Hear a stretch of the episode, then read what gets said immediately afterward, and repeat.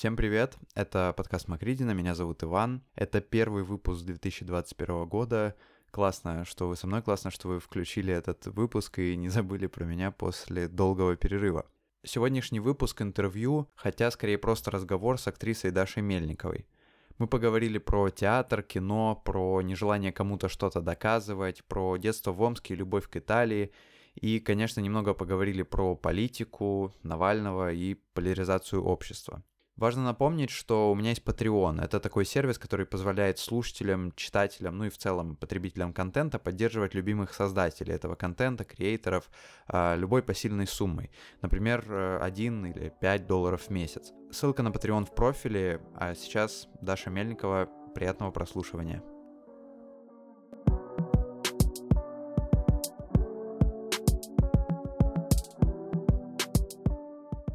ты сейчас на съемке была. Да, я не представляю, о чем ты меня будешь спрашивать, потому что твоя сфера деятельности. А, хорошо.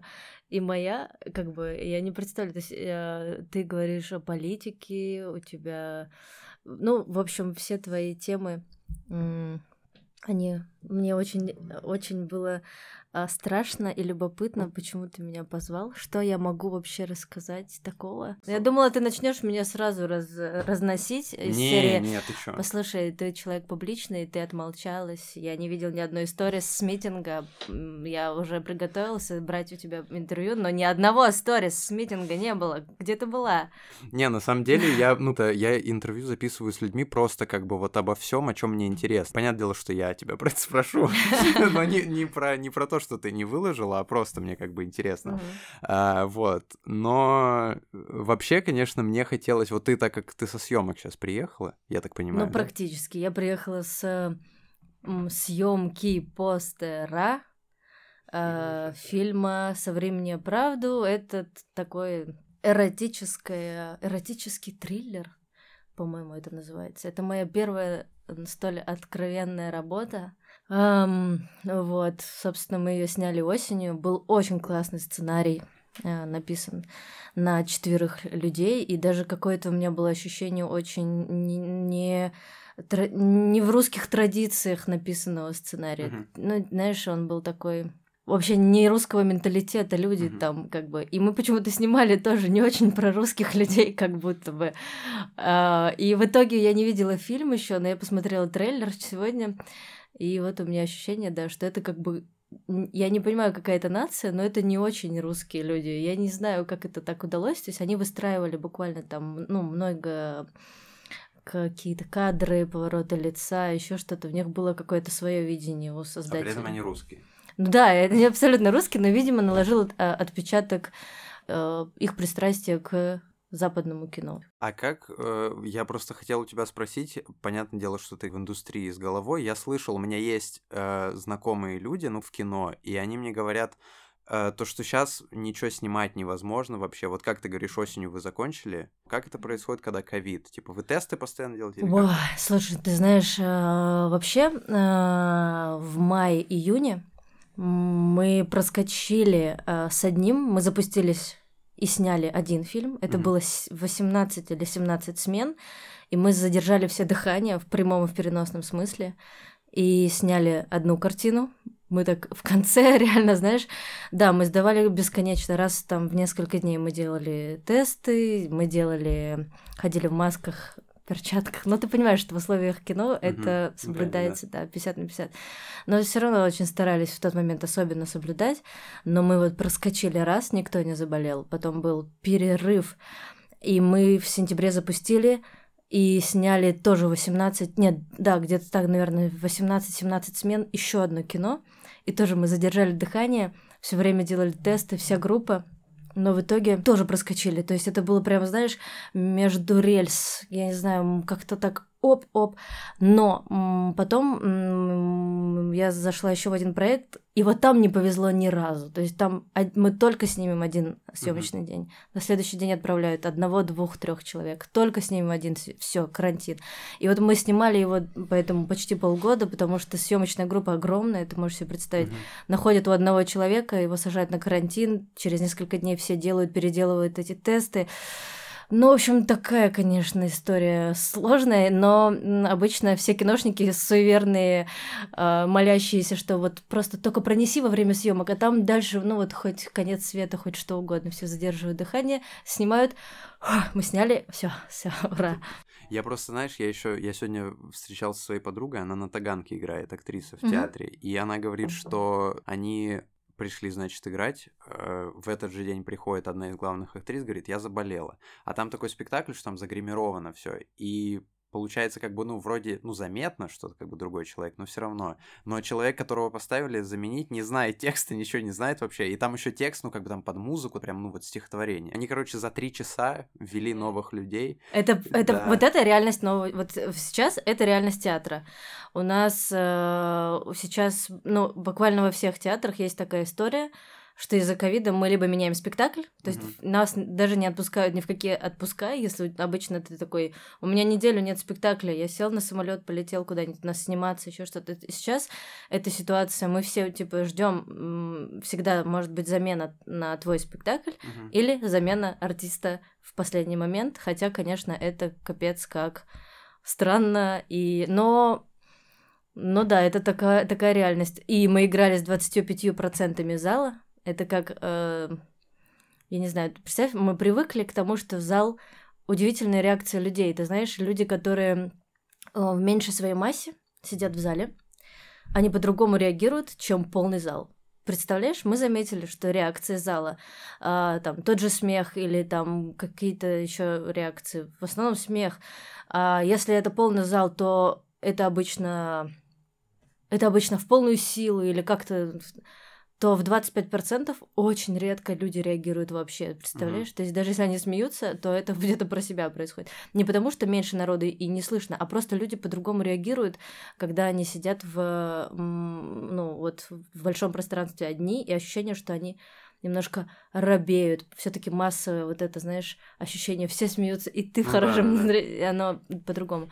Ну, это, конечно, все было. Но ты знаешь, это были очень трогательные спектакли. Приходит такой зритель, а, который, знаешь, несмотря ни на что, решил почему-то прийти в театр ты почему? Ну, прям театралы такие туда приходят? Я, не, пон... я не знаю, ну вот как вообще, я думаю, ну во время ковида мне хотелось приходить в театр, потому что я соскучилась, это моя профессия, мне офигенно работать на сцене. Но что побуждало зрителей приходить в театр, мне было непонятно, и поэтому ты играешь для какого-то очень любящего театр угу. зрителя. Было ощущение, что мы играли вот какие-то домашние спектакли, домашние радости. Угу. Но сейчас все возвращается, я не знаю, надеюсь, что уже не будет никаких обратных э, волн. Ты, я видел, что у вас же еще отмены, то есть, ну вот ты, допустим, постишь, что будем играть, угу. и я видел, что потом хоп, отмена. Да, постоянно из-за ковида. Угу. Да, да, да. Ну, театр, мне кажется, понес, конечно, понес, ну, большие убытки в театре. Ну да. Да. Но это вообще просто, мне кажется, это психологически даже. Ну, как-то вот просто что Да, очень грустно, да.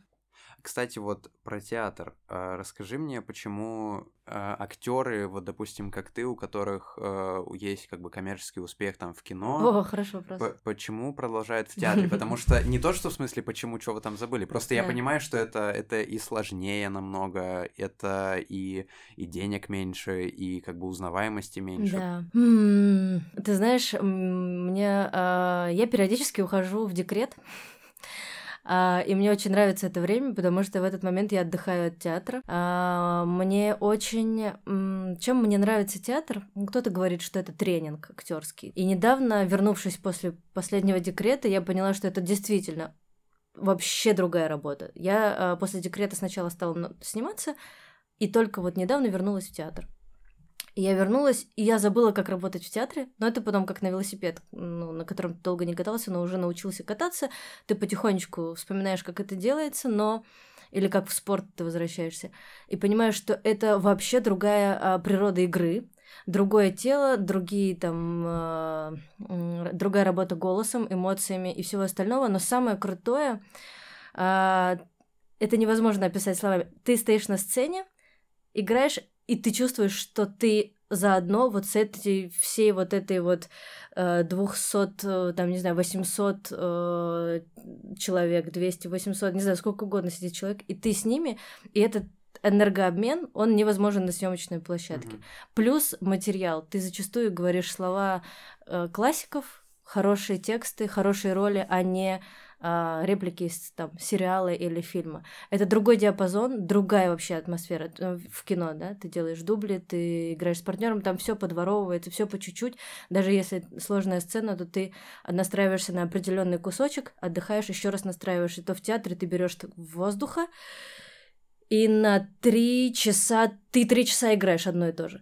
То есть это разные техники, но э, это действительно тренинг для артистов, энергообмен залом, и очень классно, когда у тебя складывается э, складывается с коллективом в театре, ты попадаешь, вот я два раза уходила в декрет и возвращалась, и понимала, что я возвращаюсь ну, в свой любимый коллектив. Я не знаю, как это еще описать, но я реально люблю этот театр, люблю этих людей, партнеров. Мне нравится репетировать одной, ну, там, разные пьесы с одними и же, теми же людьми, но по-разному, разные роли. То есть это такая... Но съемочная площадка — это всегда новые люди. Ну, всегда новая группа, новые артисты, зачастую, то есть иногда ты пересекаешься с этим, но представляешь, какая огромная киноиндустрия в Москве, и ты всегда попадаешь в новые группы. То театр это одно и то же, и там ты учишься вести себя, ну, в коллективе. Mm-hmm. Это совсем другая, э, другая модель поведения, чем на съемочной площадке. Да, там очень маленькая зарплата, но это твое место работы. И если у тебя нет съемок, у тебя всегда есть театр.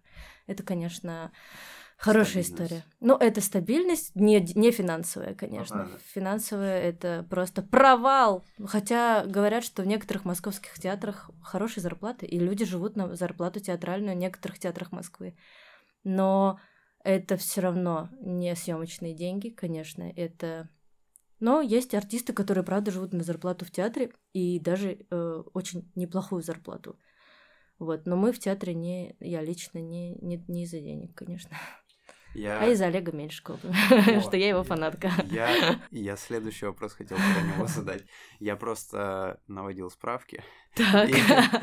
просто мне сказали, что вот ты говоришь, ты когда вернулась после декрета, ты была очень рада. Мне сказали, что Олег Евгеньевич очень рад был, то, что ты вернулась. И он прям очень за тебя. Я не знаю, за что он меня вообще любит. Я не понимаю, за что у него ко мне такая лояльность, но каждый раз, когда я прихожу, у меня ощущение, что я прихожу э, к какому-то близкому родственнику или, знаю, к члену семьи какому-то, когда, где, где я могу, типа, сказать, ну все, я, я ухожу из театра. Он говорит, ну, ну, ну не надо уходить. Ну, ну подожди два годика, ну, посиди, отдохни, вернешься. Я вернулась и говорю, я не хочу играть старые спектакли, хочу только новые. Он говорит, хорошо, будешь играть новые. Ну, все, ты артистка, тебе надо работать в театре. Я говорю, хочу вот такой материал. Он говорит, хорошо. Я не знаю, за что такая лояльность, но это... Он а, обалденный художественный руководитель. Я не знаю такого другого художественного руководителя, к которому можно прийти с любым предложением, с любой проблемой, который всегда в хорошем настроении. Никогда я не видела, ну, не, не выпадала попасть под горячую руку или под что-либо еще. Просто какое-то взаимоуважение, настроенность на работу, творческую, какую угодно, желание понять, сделать, пойти навстречу. И всегда готов просто побеседовать о чем угодно. Мне про него тоже, да, говорили, что он такой вот талантливый руководитель. И я так понимаю, он вообще в целом э, ко всем артистам. То есть мне говорили, что он, во-первых, постоянно помогает артистам, вплоть даже там до аренды квартиры. Да, есть, да, может помочь, да. Да, я, ну, я знаю, да, какие-то случаи. Наверняка есть какие-то люди, которые, или ситуации, да, которые нам скажут о том, что, ну, ребята, вы просто не все знаете. Но я говорю только о том, что знаю я, с чем сталкивалась я, с чем сталкивались коллеги. В основном это ну, хорошие отношения. Это довольно Еще редко. и мне сказали супер стильный чел, который э, там перчатки к шапке подбирает. Вот Блин, вот он очень красивый человек. Да. Да, он стильный. Правда, ты каждый раз ну, невозможно зайти к нему в кабинет, э, и ты, ты все время думаешь, ну, как бы так одеться, чтобы, ну, нормально зайти и по вообще пойти по театру. У нас, конечно же, есть некоторый стиль в театре, одежды даже. То есть Олег Евгеньевич задает моду, ну, он большой модник и такой вообще... Эм, такой, он щеголяет по театру всегда. Он у него такая, понимаешь, он персонаж, конечно, он идет, А, он, во-первых, красивый человек, красиво одевается, он, он артист, и вот он идет по театру и э, как бы плывет, я не знаю, он так брюками а, так делает э, по театру, рас, шо, расшаркивает. Всегда в хорошем настроении. Я ни разу не видела его в плохом настроении. Я не знаю, как это происходит, но это, мне кажется, это воля, это взрослый, ну, опыт, а, руководящая должность, я не знаю. Он, он любит свое дело, плюс еще. Плюс он любит да. свое дело, да, да. И он абсолютно на своем месте, и как-то ощущение, что у него всегда хорошее настроение, и что он, ну, что у него все в порядке. Он всегда шутит. Удивительно. Всегда шутит и всегда смеется над твоими шутками. Вот что мне нравится. Он, и у меня ощущение всегда рядом с ним. Всем нравятся такие люди, да, которые да! смеются. Блин, он реагирует на все мои шутки. У меня ощущение, что э, вот когда я рядом с ним нахожусь, что я умный, образованный, очень с хорошим чувством юмора, человек красивый. То есть он вот так, ну понимаешь, это это дорого стоит, такое обращение. Он... Э, это не все так умеют делать, мне кажется. Вот, так что можно по-разному, наверное, к нему относиться, но мне уже э, не позволяет мой опыт общения с ним относиться к нему плохо, что бы там ни происходило он уже напечатал свое имя на моем сердечке. Ну, я вот, да, я у кого и спрашивал, все говорили, потому что, ну, я первый там, ну, то есть я знал, что вот есть такой Менщиков, и я потом я посмотрел этот YouTube канал, который они делали. Uh-huh. И я что-то такое посмотрел, такой думаю, блин, он, ну, фиг его знает. То есть там камеры такие, я такой, ну, я не знаю, может, это он играл, как бы, я такой, блин, что-то он какой-то странный. Ну, то есть у меня было такое, что Ну, Олег Евгеньевич артист. Да, я, я, я просто подумал, ну, прям он такой, знаешь, типа, как у многих людей, кто вот как я чайник по отношению к актерам, ну, ты такой думаешь, какой-то надменный, что ли, вот. А потом я спросил, то есть там у людей, которые там в разных театрах работают, и все говорят, и которые с тобой работают, кстати, тоже не будем называть анонимные источники, э, про тебя тоже сказали, что ты супер классный человек, правда. Вот, и, ну, и мне сказали, я такой, ага, то есть это значит было просто как бы какое-то мое впечатление, такое... может быть. Плюс понимаешь, все-таки YouTube канал и ну, ну да, да, конечно. Это как бы да такая другая сфера. Ну да. Олег Евгеньевич, он просто в первую очередь артист, и надо на него смотреть с этой точки зрения. Ну, было просто классно, что помимо того, что он классный артист, еще как бы я узнал, что он и человек хороший, а то, что там мое впечатление, это было, ну, вот то, что я там увидел какие-то два интервью его, и я такой думаю, ну, наверное, просто это было, типа, не... не О, интервью это настолько не... Очень редко можно отразить, на самом деле, то, что с тобой происходит. Ты приходишь, у тебя есть немножко времени, ты пытаешься произвести впечатление в тот или иной момент своей жизни. Очень мало что можно о тебе сказать на интервью, это же бла-бла-бла. Ну, ты судишь человека по, по делам. А с какого года ты в театре? Вот если, ну, не без перерывов вообще. С тринадцатого года. Я провалилась с треском в театр «Современник». Ага, а, читал, да. да, это было а, просто такой феерический мой внутренний провал. А, я провалилась перед всеми моими любимыми артистами, которых я просто боготворю. Э, это было надо сделать в этой жизни, чтобы понять, что я оттолкнулась от дна. я опустилась максимально низко перед будущим мужем, перед э, всеми этими артистами. И э, потом, ни на что не рассчитывая в этой жизни уже больше, ни на что, я попала в театр Ермоловой. И Олег Евгеньевич Евгеньевич, он как-то меня вот с первого дня принял. Все, больше у меня не было ни одного кастинга в театр. И это редко для артистов. Обычно артисты проходят круги ада, чтобы попасть в театр. А вот потом, когда я замечал, что вот э, артист приходит в театр, и mm. он потом как бы там так и остается. То есть, ну вот. А, там, да. Это, это почему так происходит? Почему? То есть тот же коллектив, ты как бы вливаешься и уже уходить не хочешь? Ну подожди, смотри, либо тебя берут в труппу театра. Ну да. Ты подписываешь контракт каждый год, и ну, ты в труппе. Есть такой вариант. Почему ты остаешься? Ну да, ты становишься артистом театра. Это то, что просто что я тебе говорила. Ты становишься частью вот этой частью коллектива, частью вот этой системы такой. Ну, тебе в нем в нем то лучше, то хуже. Но тем не менее, мне очень, меня очень спасают декреты. Серьезно, я ухожу, отдыхаю год-два, я перезагружаюсь, я отдыхаю. Мне единственное, что мне не нравится в театре, это закулисная жизнь. мне она, меня она иногда немножко тяготит. То есть там начинается, знаешь, у нас в театре практически этого нет. Но бывает, что немножко такое начинается почему ты нас... Серпентарий. Да, а? Серпентарий. Ну как вот, змеи. Да, ну да, да, да. У Я нас хотел про это спросить, да, да. да, да. Это, это неотъемлемая часть профессии. Вот, вот она никуда от нее не денешься. Тебя взяли, а его не взяли. Мне просто было интересно, потому что ты вообще не производишь как бы впечатление такого человека. Мне было, а, ну, поскольку есть как бы какое-то количество знакомых, все говорят, что там вот все пытаются друг друга подсидеть, ну, нужно. Ну, то есть это вообще Мгм. в целом профессия про, про лицо, вот, то есть, ну, ты, ты Да. должен постоянно. И мне интересно, как, как ты с этим справишься, потому что кто-то же говорит, что без этого вообще нельзя. Ну, то есть, если ты не будешь а, там как-то пытаться урвать роль, то тогда у тебя ролей не будет просто. Да я не представляю. Я не представляю, что такое борьба за роль. Хотя, наверное, она действительно существует. Наверное, действительно можно прийти. У нас это происходит так. Ты можешь прийти к Меньшикову или к любому режиссеру, который ставит спектакль, и сказать, мне так кажется. Ну, ты можешь прийти и сказать, слушайте, я бы хотел попробовать с вами поработать, или попробоваться к ва- в ваш спектакль, или сделать какую-то заявку. Так обычно просто редко происходит, и обычно сверху приходит распределение ролей, и ты начинаешь работать. И честно, вот до, наверное, недавнего момента я никогда не задумывалась, сколько у меня названий, главные роли или второстепенные. Либо мне везло, либо я просто никогда... У меня, ну, может быть, у меня и даже некоторая заниженная планка амбиций внутренняя, потому что мне достаточно того, что я просто это делаю. Потому что я люблю это дело, я выхожу и занимаюсь своим любимым делом. Я не знаю, что еще мне нужно.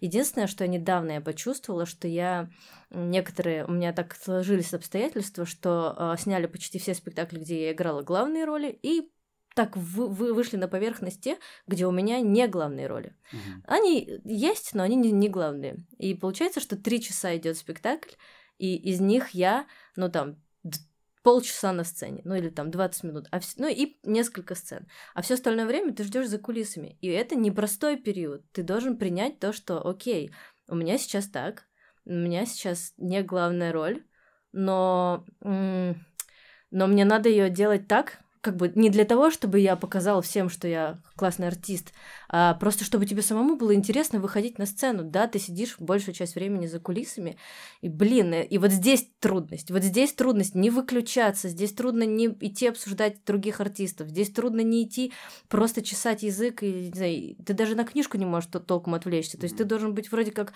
в тонусе, и самое классное, когда ты включен в этот момент в спектакль, но это уже с э, годами начинает надоедать, и ты уже просто болтаешься по театру. И тут вот есть такой момент, что ты думаешь, блин, а где моя, где мои роли, где они? Вот, но это периоды. Мне кажется, что это период такой. Потом бывает у тебя больше ролей, потом меньше. Я реально мало человек в этом смысле. Либо мне просто очень везло, либо я э, не стремлюсь э, набирать большое количество названий и ролей. Вот. Мне кажется, всему свое время, знаешь. Ну, Ну а э, кто-то же скажет, что никуда без амбиций. То есть как? мгм. Кто-то может сказать, там развития без этого не будет. или Да. как? у меня есть, Ну, то есть вну- говоришь- внутренние амбиции. Они А есть они, они в чем внутренняя амбиция? Ну, м, внутренние амбиции. Допустим, я понимаю, что в данный период у меня накопилось определенное количество опыта в жизни, жизненного.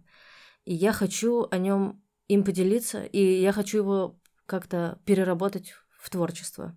Это вообще большой бонус моей профессии, что я могу весь свой опыт пере- переформатировать в творчество.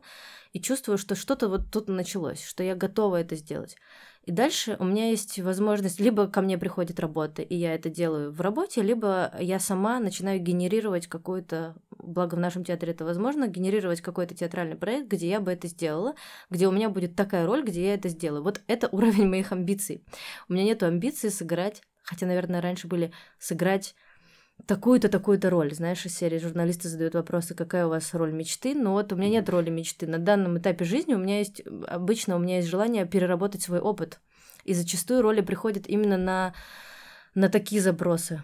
Ну вот, типа мне вот под, под 30, и уже это другой опыт, нежели в 20. В 20 я играла реально Джульетту и перерабатывала все то, что со мной происходило в 20 лет. Какие-то еще спектакли, где вот нужно было именно то состояние души и тела. Сейчас э, мои амбиции вот изменились на то, на, на, на тот уровень, на который я нажила. Вот, это мой уровень амбиций, но с этим не согласны многие артисты и артистки. Я знаю а, артисток и артистов, которых, у которых есть амбиции карьер, ну, карьерного плана. То есть сделать спектакль на большой сцене с главной ролью. Такая есть цель тоже нормальная амбиция для артиста, вполне. И, наверное, в этом смысле они более успешны. Они ставят себе другие планки и по-другому их выполняют, по-другому ходят на кастинги. Я могу быть, ну, я в каком-то смысле раздолбай, за что я себя сейчас, ну, не то чтобы корю, но я учу себя не быть таким раздолбаем, то есть я хожу на пробы, на кастинги иногда там в в чем попало, и делаю как бы по наитию. Но есть категория артистов, которые относятся к этому по-другому. Они приходят на кастинг как бы и делают... Они не могут позволить себе так себя вести, а я немножко... А, ну, раздолбаю в этом смысле и получаю ровно столько, сколько э, вкладываю, наверное. Ну, кто-то посмотрит, скажет, у тебя там одна сейчас роль, другая роль. Кто-то скажет, что, в принципе, вот ты говоришь, у тебя амбиций нет, и при этом у тебя и ты получаешь много, у тебя много ролей. Да, но не так много, как могло быть, наверное. Но ты, ты создаешь впечатление человека, который вот, ну, который э, в этом себя комфортно очень чувствует, и тебе хорошо от этого. То есть не в смысле комфортно, что ты просто сидишь, а в смысле, mm-hmm. что тебе мне нормально. Просто ты, когда говоришь, мне кажется, вот про амбиции, мне кажется, это не то, что амбиций нет, это просто нету вот этого соревновательного... Ну, нет, вот... нет соревновательного. У меня просто тоже нету, и я вот... Я иду своей дорогой, мне как бы, ну... Ты первый человек, которого я встретил вот с таким же, как у меня, абсолютным мироощущением, что вот, ну, нету вот этого соревновательного, то есть mm-hmm. мне, мне не... Ну, то есть мне не хочется кому-то что-то доказать, mm-hmm. и вот... Ну, просто мне казалось, что в э, киноиндустрии, как бы это прям обязательно. Ну, это, вот ты видишь. Это был момент, честно, в моей жизни был такой момент. Просто я с 14 лет снимаюсь, и, может быть, он уже прошел. То есть в 15, знаешь, когда был этот момент, когда нас было пятеро, пять дочек, приходит какой-нибудь э, канал снимать интервью, например, и больше внимания уделяют одному человеку, или только у него берут интервью, и мы такие, блин, ну мне как бы тоже начинает хотеться э, вот этого всего. Или серия, написанная где на, там, на одну героиню, и ты думаешь, господи, когда же моя серия? Но ты знаешь, это все проходит, как бы смывается, и э, просто начи... на самом деле актерская профессия это лишь часть моей жизни. И у меня есть большая жизнь помимо нее. У меня есть дети и жизнь, и я и желание быть очень успешной мне кажется, они могли бы очень трансформировать мою жизнь. Мне кажется, у меня был уже этап, когда мне очень этого хотелось, и я добилась того, чего хотела в какой-то момент. У меня нет амбиций приходить к Ване Урганту раз в сезон, потому что Просто, просто их нет. А, потому что мне кажется, что э, то, где я нахожусь, та точка развития, она важнее, чем как какой-то набор, а, набор успешных а, достижений в виде статуэток, в виде еще чего-то. Просто мне очень классно там, где я нахожусь. Даже вот я снимаюсь в фильме «Запретная зона». В итоге фильм, наверное, я не знаю, мне трудно его оценить. Но я не могу, да? Давай предположим, что он не бомбанул. Но мне было так круто в процессе, ну, вот э, мне было очень хорошо с этим режиссером. Мне было хорошо работать над этой ролью. Мне нравилось там работать в процессе. Э, все, что я взяла, все, что мне нужно было оттуда. Это был мой опыт, это была моя роль, моя героиня, которую я сделала, пережила, поставила себе в чем-то галочку и пошла дальше. Мне все равно, получила я награду, не получила я награду. Ну, вот, вот этот путь, по которому я иду, он просто просто есть. Я могу перестать сниматься, могу, могу сниматься. Как бы, наверное, очень сильно трансформировали мои амбиции дети. Они дали мне ощущение, что кроме карьеры есть что-то большее в этой жизни, что мне нужно не забывать об этом. У тебя при этом же рано, э, ты как бы рано начала сниматься, у тебя рано дети появились. Во сколько первый? В 23. Но ты прав в том, что у меня рано началась карьера, и у меня не было ощущения в 23, что я сейчас пропущу карьеру из-за детей. Вот, наверное, кстати, я впервые это проанализировала, что из-за того, что рано началась карьера, я смогла, у меня уже гештальты были закрыты, и я рожала детей, уже была готова к детям. Ну, как 30-летние, 35 и после, наверное, готовы к детям, сделав уже какую-то свою карьеру. Это да, да, наверное. Но по чисто физически и ментально я была, конечно, не очень готова к материнству. Я была ребенком, которому самому хотелось тусоваться, не знаю. Про папины дочки почти не хотел спрашивать. Просто потому что, ну, я думаю, что много тебя спрашивали. Но мне было интересно, поскольку я э, люблю ситкомы, угу. и я часто сталкивался с тем, ну, то есть я смотрю, да, мне очень нравится, но я понимаю, что для человека это как бы может быть, часто так происходит, там, друзья, теория большого угу. взрыва, это как бы самая крупная их роль. И вот мне интересно у тебя спросить, как у человека, который, вот у него была такая крупная роль, и потом был, я так понимаю, какой-то темный этап, что тебе было очень тяжело, угу. и как потом как ты к этому вышла, что... Я была предупреждена и вооружена во время съемок, что, скорее всего, это клеймо на мне останется. И а. как-то с этим я уже, знаешь, как бы, окей, я приняла, я понимала, что так и будет. Еще даже на этапе, когда я была на кастинге, я пришла к... Это был не первый проект мой, а я пришла к продюсерам, и они говорят, ни в коем случае не ввязывайся в эту кабалу, ты будешь актрисой одной роли, ты всегда ее останешься, и больше ничего не сыграешь. И я подумала, что они, наверное, правы, но пойду все равно сниматься. И я пошла сниматься, и ты знаешь, потом действительно произошел период, когда я поняла, что за мной закрепилась эта роль. И когда я хожу по улицам, меня узнают как актрису сериала «Папины дочки». Но внутри себя меня, я поставила себе вот к вопросу об амбициях, целях, а, во что бы то ни стало добиться, не добиться, а выйти и понять, что же там за этим стоит. Я существовала как актриса ситкома с 15 до 18 лет. Я не знала другого формата э, игры, да. По сути, я там знала набор штампов, который у меня был. И мне стало интересно не столько выбраться из своего амплуа Жени из папиных дочек, сколько мне стало интересно, что за пределами, какая еще актерская техника. Ведь актеры получают удовольствие, видимо, от этой профессии. Я же смотрю кино, и они играют по-другому. Я хочу по понять, как это по-другому, а, как это играть в театре, как это играть другие роли, как это стать глубоким внутри артистом и получать, сука, от этого удовольствие. Потому что в какой-то момент я просто перестала получать удовольствие от этого. я стала но мне стало просто уже э, в какие-то проблески моментами, знаешь, то есть в основном это была работа, но я в какой-то момент потеряла ориентир, где я вообще кайфую, там уже началась такая, ну, производство, понимаешь? Mm-hmm. И это довольно частое явление на больших проектах и сериалах, когда ты уже просто вы быстрее, пожалуйста, давайте просто снимем быстрее, быстрее, быстрее, быстрее. И как-то вот именно вот это желание понять, что это за такая за профессия, оно мною двигало поступить в театральный институт. Я поступила ровно в ту мастерскую, где меня где мне сказали, все, что ты знала, забудь, мы сейчас начнем. Я такая, спасибо, да, я именно этого и хочу.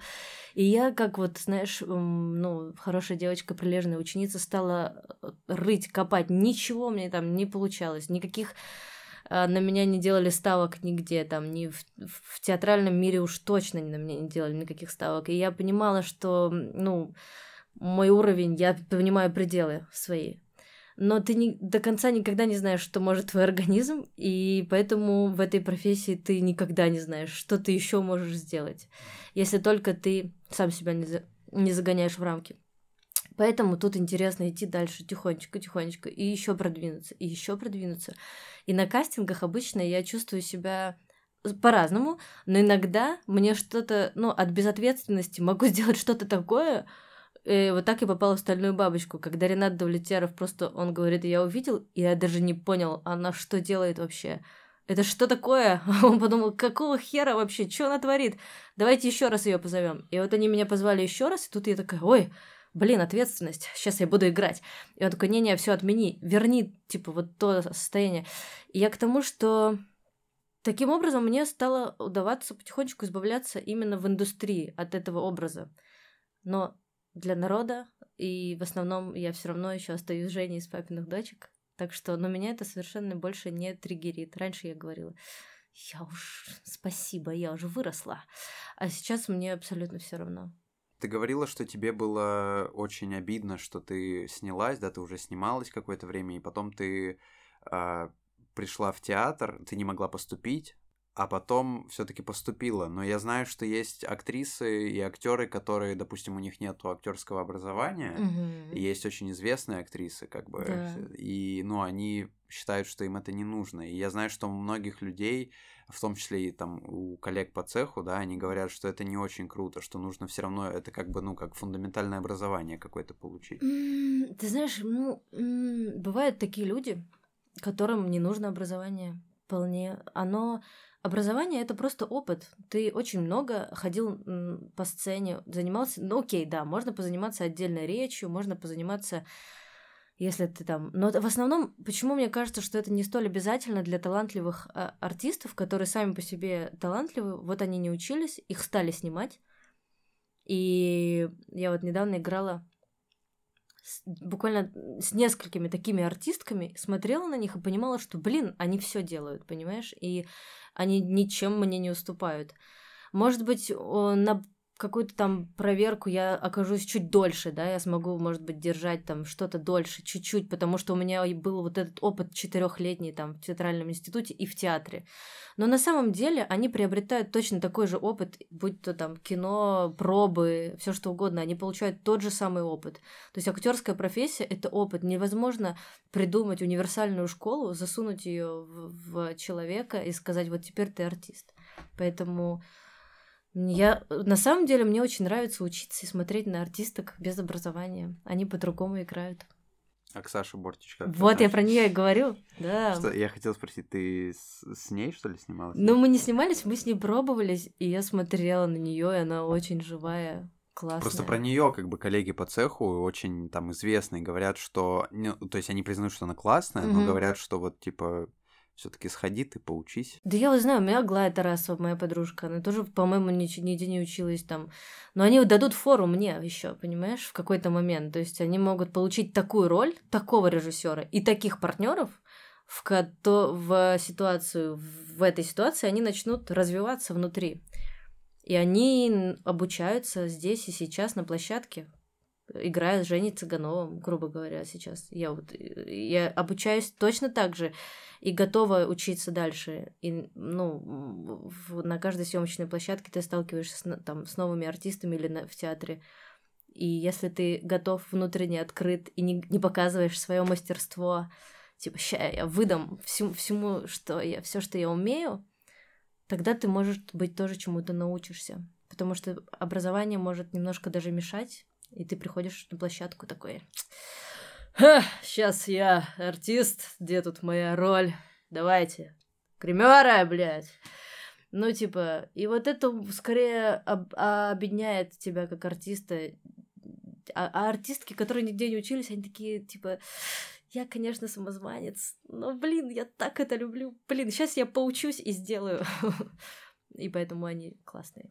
А нету еще вот, то есть не, не сохраняется к таким ак- артисткам а, и артистам, ну, такого отношения у людей? Ну, у тебя, я так понимаю, понятно, нету такого к ним отношения, а вот у кого-то ты слышишь, допустим, у твоих там коллег по театру, что они такие, типа, ну, что это за самозванцы тут какие-то, нигде не Я, учат?» конечно, я часто с этим сталкиваюсь. Люди очень часто об этом говорят. Артисты, особенно отучившиеся артисты и а, работающие в театрах, они иногда действительно так относятся, но я думаю, что не потому, что они, может быть, им просто обидно, они отучились, а, а кто-то не учился и снимается. И как бы, блин, я реально понимаю, разделяю их чувство обиды. Блин, ну какого хрена? Люди не учились, почему они так много работают? Я вон учился, положил жизнь, почему я так мало работаю? Блин, жизнь иногда бывает так несправедлива, если ты к ней, ну, так относишься, наверное. А, а в целом, я думаю, что тут вот действительно нету разницы, конечно, никакой. Ну, по факту нет. Вообще ни разу не попадала. э, Ни разу мне, наоборот, всегда они выигрывали на фоне опытных артистов.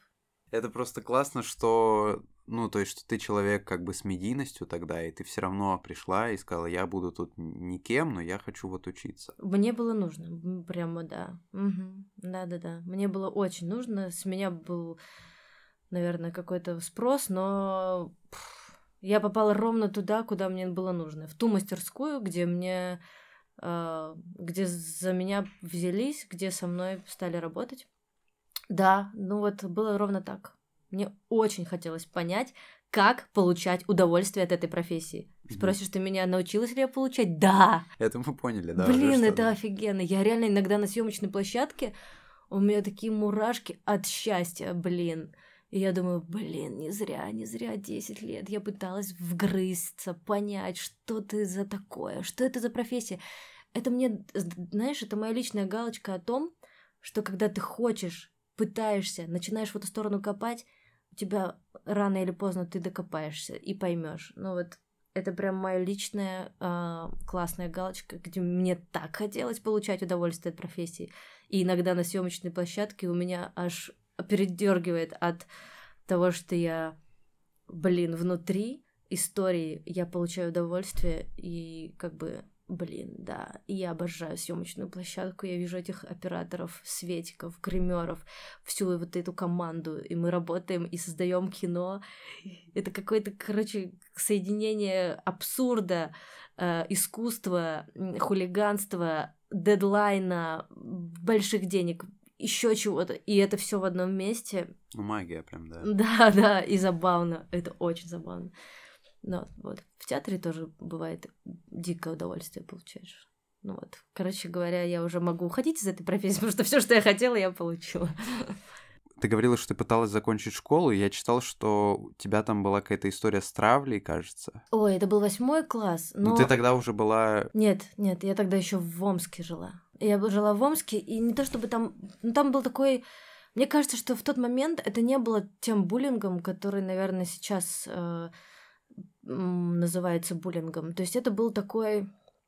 А, я училась в восьмом классе в лицее, и я рассказывала, что я была просто самая маленькая в здании, и девчонки меня так периодически так... Ну, меня никто не воспринимал всерьез, у меня было много комплексов по поводу роста, я вообще не училась, я очень много прогуливала. Был просто тяжелый период в моей жизни, и мне, конечно, казалось, что меня еще дотравливают в школе. Любая шутка казалась мне очень болезненной в тот момент. И мне не с кем было это обсудить, непонятно было, что с этим делать. И в итоге я... У меня по факту, конечно, 8 классов образования. Это моя главная боль в, вот в этой, в этой категории. Недочитанность, неначитанность и 8 классов образования. Периодически, когда я даю интервью и смотрю потом, я это вижу. Но я вот хватаю, потом дальше по жизни пытаюсь добрать но по факту, да, я закончила обучение в восьмом классе и больше уже не училась в связи с тем, что я пошла работать в профессию, но вот, да, в школе был какой-то буллинг. Но мне кажется, что если бы я чувствовала себя нормально психологически в тот момент, то буллинга бы, может быть, и не было.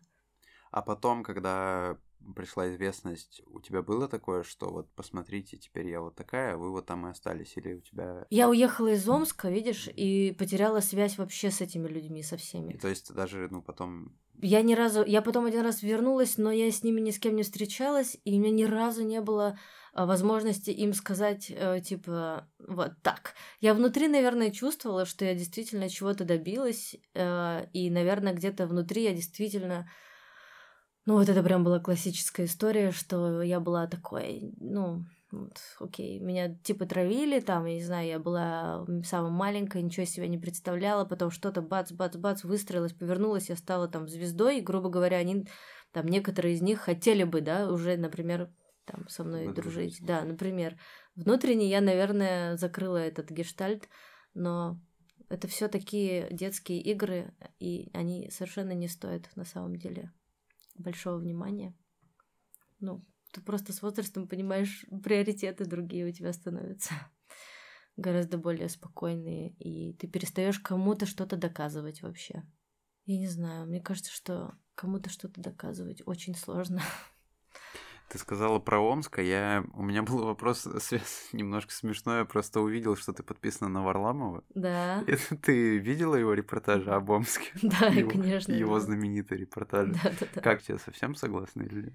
Слушай, ну у меня, конечно, ностальгические воспоминания об Омске, как бы как о месте моего детства. Я не помню ничего плохого. Ну, то есть, как бы с одной стороны, я не помню ничего плохого, с другой стороны, я ребенок, конечно, выросший вот во всем вот в этом, в этом индустриальном городке, потухшем достаточно, но... Ты сейчас не возвращаешься туда? Нет. Нет. А м-м. сколько не было там уже? Мне кажется, я лет...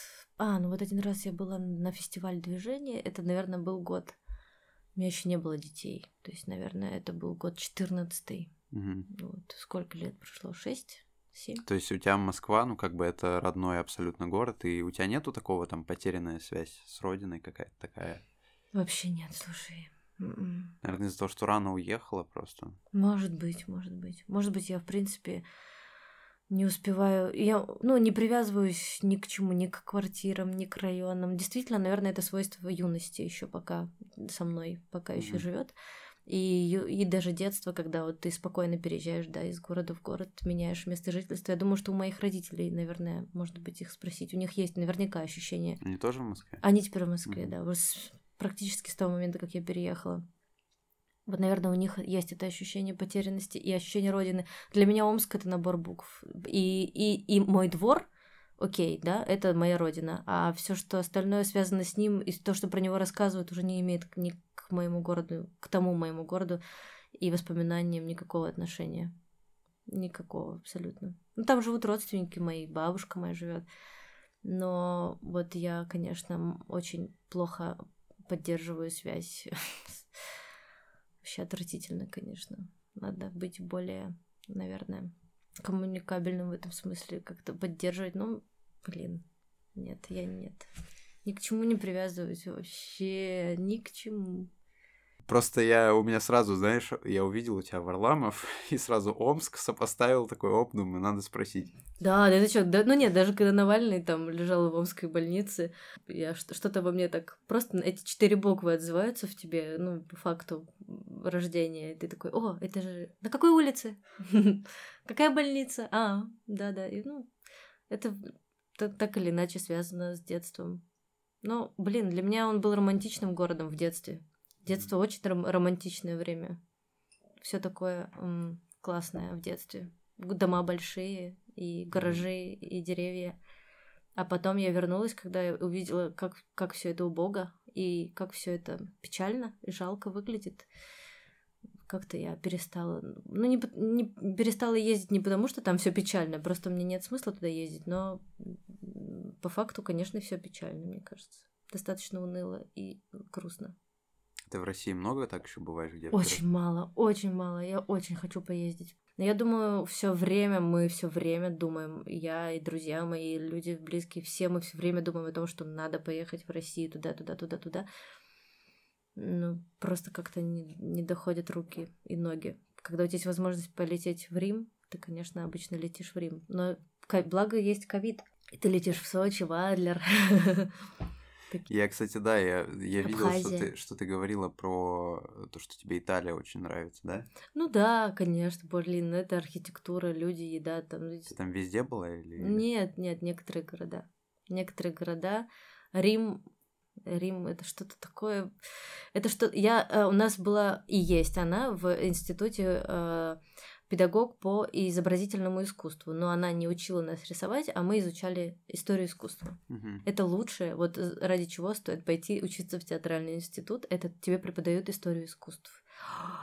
Боже, это было счастье. Каждую субботу в 9 утра она со слезами на глазах рассказывала нам про каждую колонну Рима, рассказывала, где, откуда оно взялось, в палаце, там, палаце Пити, палаце Ручелая, это Флоренция, еще что-то там, собор Святого Петра, еще.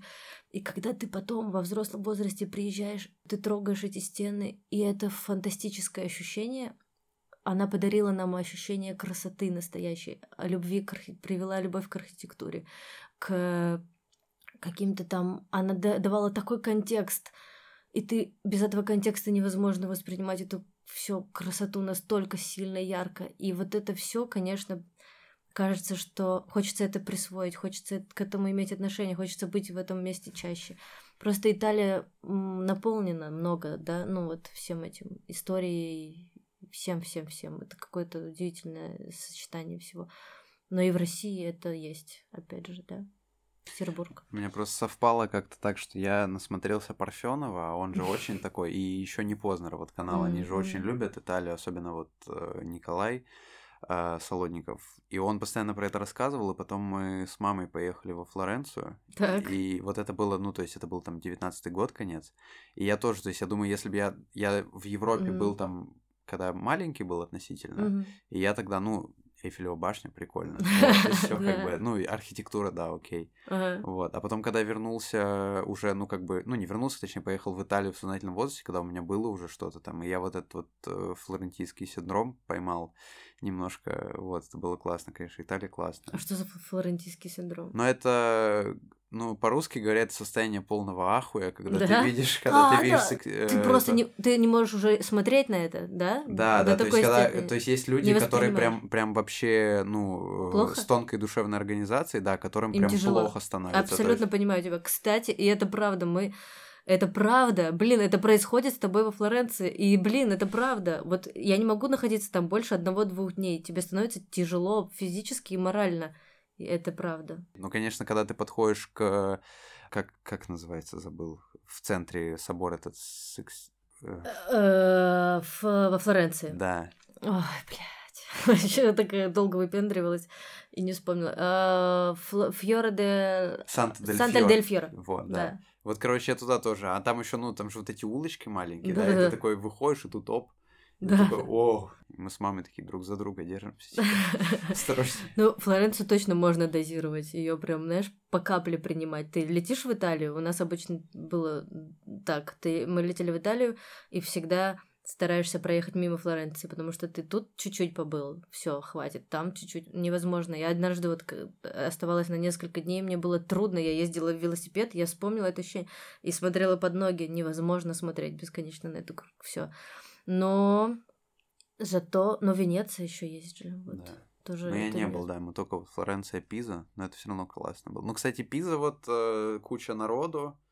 А я э, вот Пизу открыла э, за пределами вот этого комплекса. Мгм. Да, Там- вот мы тоже, да, кстати, мы тоже вышли и такие, а вот она какая. Мгм. Потому что когда мы зашли туда, и я такой сразу стою, там такой вот, представь На вокзале, да, да? типичный такой русский чел с Да. каменным лицом такой стоит вот так вот. Я такой, а, для слушателей, я тебе показываю сейчас, как будто он держит э, башню. И я такой, ага. И потом мы, значит, отошли с мамой, что-то куда-то посидели, и я такой, во, вот да, да, классно. Но вот прям вот только вот, М. кроме вот этого вот всего комплекса. да, да, это ужасно. Это комплекс, ну, как бы нельзя его не увидеть, но лучше... Ну да, посмотрел такой, все, я понял, башня неровно стоит. Да, да, да, да, да. Все, до свидания. Блин, на самом деле, я вот э, думаю, что было бы классно вообще, ну, иметь возможность э, учиться э, там истории искусств, архитектуре, истории просто по собственному желанию э, в доступе. Ну, очень трудно реально, ну, наверное, возможно, и люди так делают, образовываются там онлайн, как-то еще что-то. Но все равно, мне кажется, это вот такая база, от которой ты становишься счастливее. Ты, ну, вот узнаешь контекст, э, знаешь архитектуру, историю, понимаешь реально красоту. Ты никогда не врубишься, э, как это красиво, пока ты не узнаешь, ну, определенную дозу знаний. Вот реально ты не врубишься. Вот пока она не объяснила нам, что вот эти вот э, штучки на там палаце Пити, вот эта красота невероятная, я бы никогда не обратила на это внимание. Но потом, когда ты это в- впитал, пережил, посмотрел, сколько не- некрасивого, и увидел, что это действительно красиво, вот тогда ты начинаешь умирать от красоты. Ну, это как бы как вот кино и книги, я не знаю что, но вот этот культурный контекст, он только обогащает тебя и делает счастливее. Что еще нужно вообще в этой жизни? Кроме как, когда ты идешь по улице, и ты можешь оценить красоту архитектуры. И она тебя так... И тебе становится лучше жить. Боже, ну это же счастье. Или от музыки тебе становится, или от книги. Я хотел тебя все-таки про политику спросить. Давай. Нет, без всяких этих, Ага. просто, короче, я как, э, поскольку там я следил, да, я, мы подписаны, и я вот следил за тем, что ты постишь, репостишь, и я в какой-то момент увидел, ну, то есть, что ты на Навального была подписана, окей, но тут я что-то, когда началось это все, я смотрю, он на тебя подписался, я такой, о, Чё? Навальный? Да, Навальный на тебя подписан. Ты не- ты не Нет, знаешь? я не знала. Я хотел у тебя спросить, общались ли вы, типа... Вау, нет, конечно, нет. Это, это шутка среди артистов. Кто-то недавно мы с кем-то тоже сидели, и она, моя подружка говорит, да блин, на меня подписался Навальный, я вообще не знаю теперь, что, как бы, какие сторики выкладывать, что делать-то. Мне интересно, как ты ко всему, что сейчас происходит, относишься? Слушай, я вот могу сказать единственное. Я... а, мне интересно наблюдать за этим всем. Я понимаю все как-то с- со своей стороны, там, со своей колокольни. Понимаешь, в смысле, недовольство или... все понимаю. Ну, как я не. Я все понимаю. Я ничего не знаю про политику. Ни черта. Никто ничего не знает, мне кажется, до конца. Может быть, только какие-то очень а, люди, которые вот как-то сильно много об этом э, думают. Я тебе так скажу, я просто... У меня нет сил никак высказывать. Вообще никаких сил. Прикинь, я понимаю, что у меня нет сил.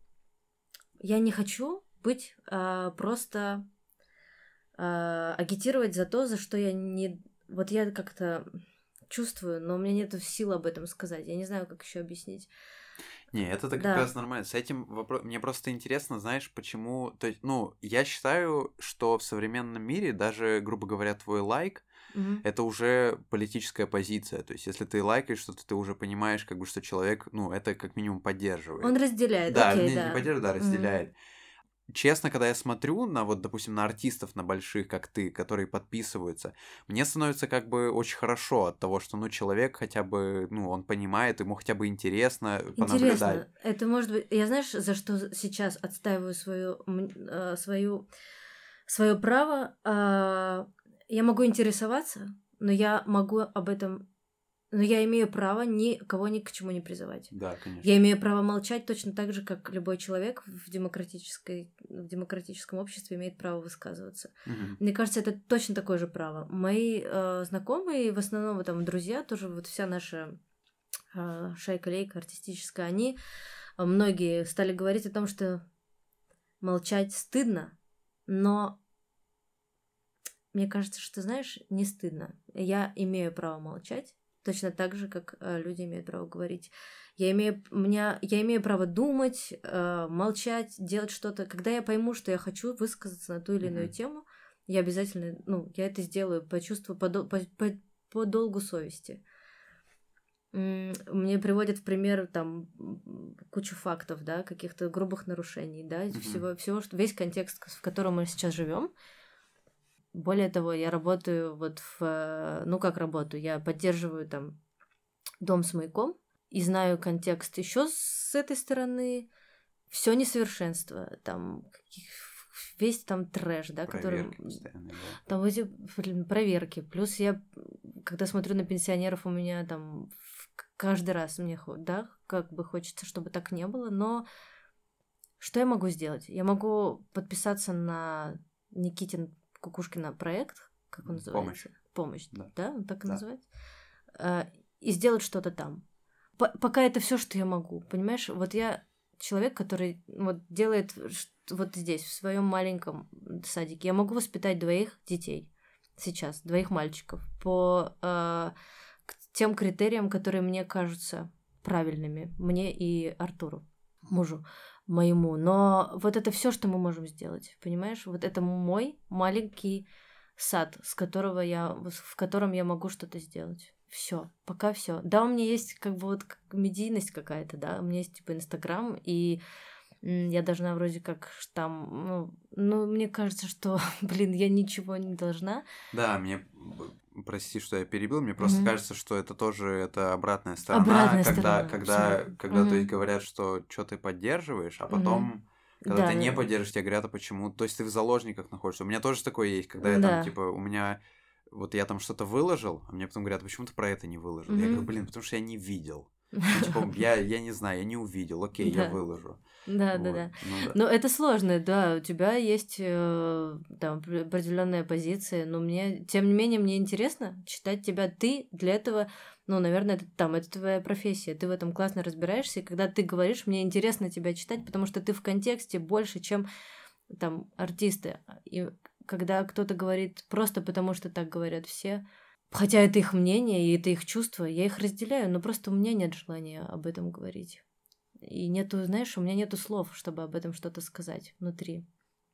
Мне кажется, что даже просто интересоваться это уже... Да, но это наша жизнь, часть нашей жизни, ты интересуешься допустим, вот ты говоришь про Кукушкина, да, да. про Кукушкина известна его позиция. Угу. А, есть вот такие там э, люди, артисты, певцы, которые там а, шоумены, которые высказываются открыто, но при этом очень мало артистов, которые прям совсем медийные. То есть, ну, Кукушкин это не Данила Козловский. Да. Что вот они не высказываются. Боятся ли они потерять свое место из-за того, что они да. выскажутся по поводу... Мне...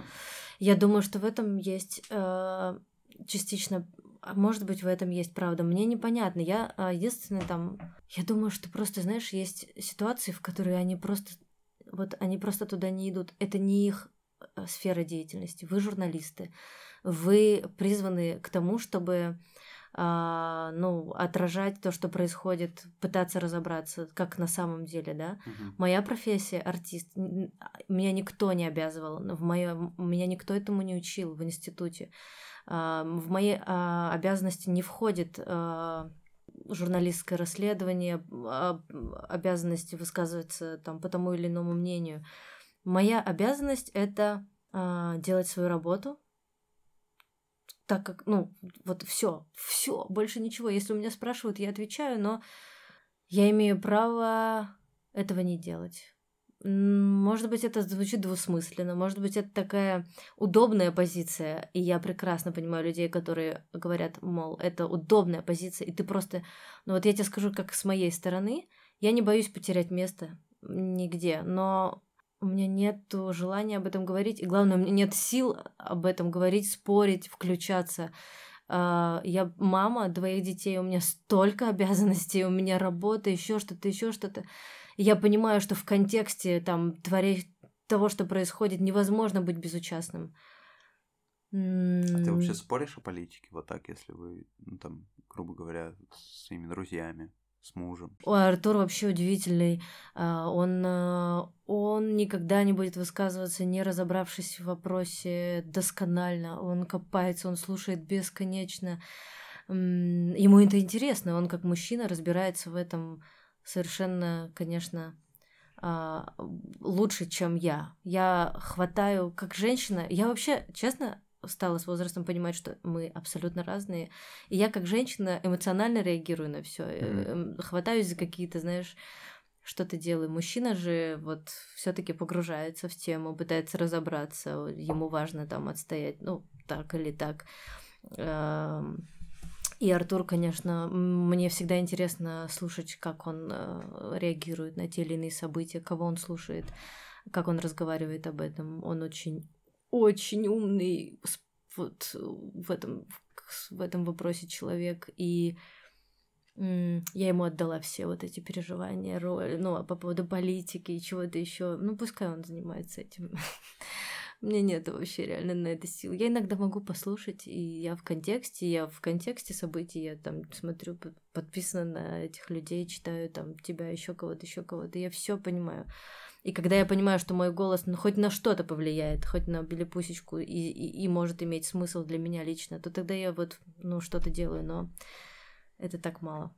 Мне кажется, что это, знаешь, вот э, в американской политике Трампа, да, вот когда был Трамп, э, то есть, ну, многие Трампа там не любят, э, и они говорят, что вот это был такой турбулентный период, и ну, как бы сейчас, когда пришел Байден, тоже спорный момент, когда пришел Байден, типа, мы возвращаемся, Байден говорил, что мы возвращаемся к нормальности. Я вот такой просто нормальный, умеренный кандидат. Mm-hmm. И мне кажется, я когда, когда я, ну, там, смотрю, читаю каких-то людей, в том числе медийных, и даже вот ты сейчас, когда говоришь, тебе как будто бы кажется, что ты что-то неправильно делаешь. Но мне mm-hmm. вот кажется, что это абсолютно нормально. Mm-hmm. То есть нормально высказываться, нормально не высказываться. Mm-hmm когда у людей совесть вышла погулять, типа как у Филиппа Бедросовича, который там пишет про абсолютное очко, но это просто, ну, как бы даже, я тебе все равно скажу, даже здесь мы не знаем до конца контекста, понимаешь? Даже здесь мы не знаем до конца обстоятельств. Да, мы можем да. судить. Да. Я, я не знаю, мне кажется, что вот у меня стала отключаться опция осуждать, потому что ты в жизни с годами начинаешь, ох, сколько всего проходить Блин, окей. Блин, вот мне кажется, у меня просто нету сил на это затрачиваться. Это нормально, это классно даже. Ну, то есть, э, кто-то Мгм. просто по мне может не, ну, может не казаться, что это нормально, что я... Окей, ты... Да, но, да. но, но это, как, как по мне, так это нормально. Потому что вот это фронты Да, поделены, да, да. вот чужие, Я- вот да, свои. Вот да, я да. этого тоже не хочу. Это очень зрело, потому что, ну, просто ты с возрастом к этому приходишь. В юности очень надо примкнуть к чему-то определенному и понятному. Ты не понимаешь ничего про себя. Тебе очень классно в том, где все понятно. Тебя засасывает вот эта история. Ты примыкаешь, как в школе, к одной компании, к другой. Тебе очень страшно быть самим собой и вдруг оказаться, например, против кого-то. Ты не знаешь, как себя вести, это инстинкт, это нормально. Просто Мгм. когда ты растешь и тебе становится, в принципе, ты понимаешь, что ты можешь выжить чисто физически, и тебе уже нет необходимости примыкать к тому или иному клану. Ты просто, я понимаешь, э, это бесконечная война э, полюсов, прививочники и антипрививочники. Э, Путин, Навальный, Трамп, Байден, ам, блин, э, так эти бесконечные весы. Ты никогда не выберешь. Даже если ты выбрал сторону, Мне кажется, ты там уязвим. сторона, Там есть да? еще одна сторона, а потом ты Да. что-то сделал не так, и тебя выбрасывают из этого. Феминизм, антифеминизм, я не знаю, я не, э, я поняла, что невозможно выбрать. Ты можешь выбрать и там, и там есть плюсы, прикинь. То есть, когда я однажды воевала с феминистками на какую-то тему случайно, я поддержала фонд, который а, поддерживает женщин, которые приняли решение оставить ребенка. Этот фонд занимается тем, что поддерживает этих женщин, но а, и, видимо, часть работы этого фонда заключается в том, что они пытаются уговорить женщин оставить ребенка. Но они не пытаются сделать это на законодательном уровне, чтобы э, аборты стали, а, как скажи мне, закон приняли, да, об отмене абортов.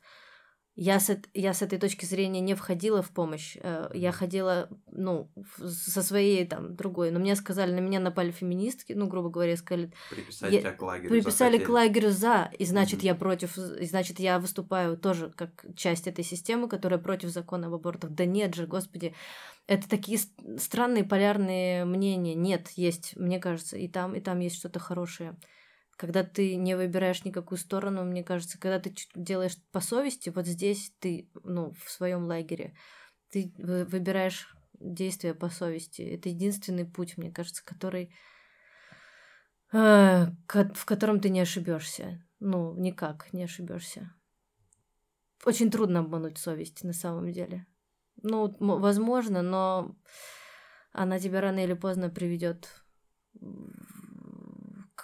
как бы обратно. Просто насколько будет длинным этот разбег, э, это, это, это э, оттягивание момента встречи с совестью. Вот. Мне кажется, мы всегда знаем, когда мы поступаем по совести или нет. На этой э, глубокой ноте, да? Закончим. Спасибо тебе большое. Я... Тебе спасибо. Я очень боялась идти и думала, сейчас он скажет. Что за репутация? Да, ну как бы ты создаешь определенную э, в Инстаграме э, репутацию, и я посмотрела на Бурлаков э, в твоем сторисе, думаю, бля, не пойду. Сейчас думаю, напишу, скажу, что не могу. Он меня захейтит за, за мое молчание. Нет, вообще, я понимаю, что такое может как бы произвести, ну, я такое могу произвести впечатление, но я правда как бы...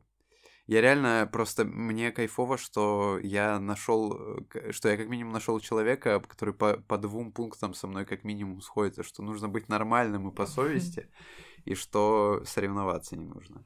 Вот. Если ты не хочешь. Да. Йоу. Спасибо, тебе Спасибо. большое. Спасибо Это была тебе. Даша Мельникова. Не забывайте, подписывайтесь на подкаст на всех платформах. Есть в iTunes, в Яндекс Музыке, в Кастбоксе, в Google подкастах, Spotify, везде, везде, везде. Еще у меня есть Patreon, еще у меня есть Instagram. Вот. Это, это все. Да.